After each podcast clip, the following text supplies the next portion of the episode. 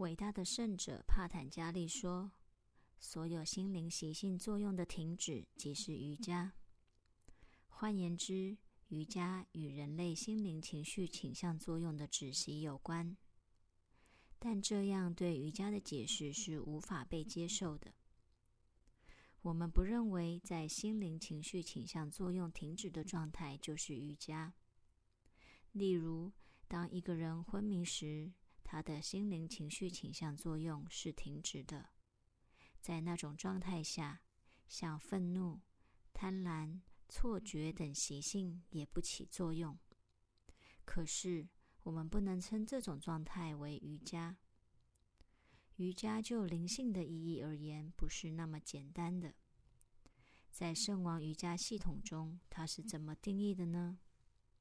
他说：“没有思想波流。”心灵摆脱了所有烦恼思想，心灵波流不存在的状态即为瑜伽。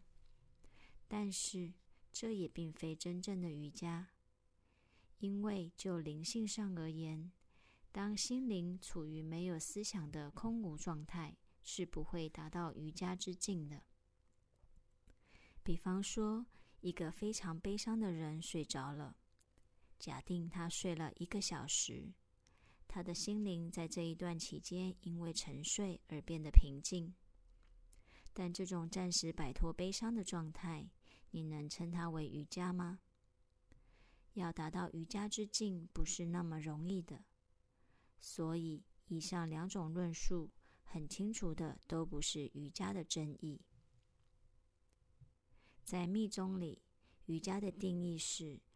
瑜伽乃个体灵魂与至上灵魂的合一。除此以外，其他各种瑜伽都不是真正的瑜伽。我们也应该记住，瑜伽不是一加一的增加，也不是一加一的结合，而是融合合一。糖和盐混合在一起的结合不是瑜伽。它们虽然混合在一起。但仍保有各自独立的成分。瑜伽不是这样的。那么瑜伽是什么呢？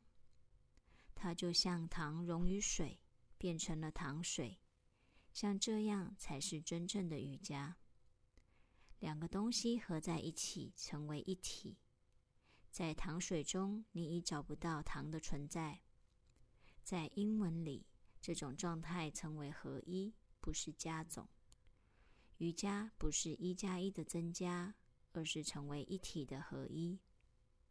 若有人仅仅只是教导一些瑜伽体位法或者静坐的方法，这不是瑜伽。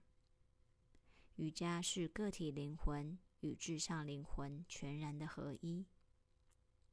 个体灵魂与至上灵魂成为一体，是为合一。在这种状态下，方为瑜伽真正的定义。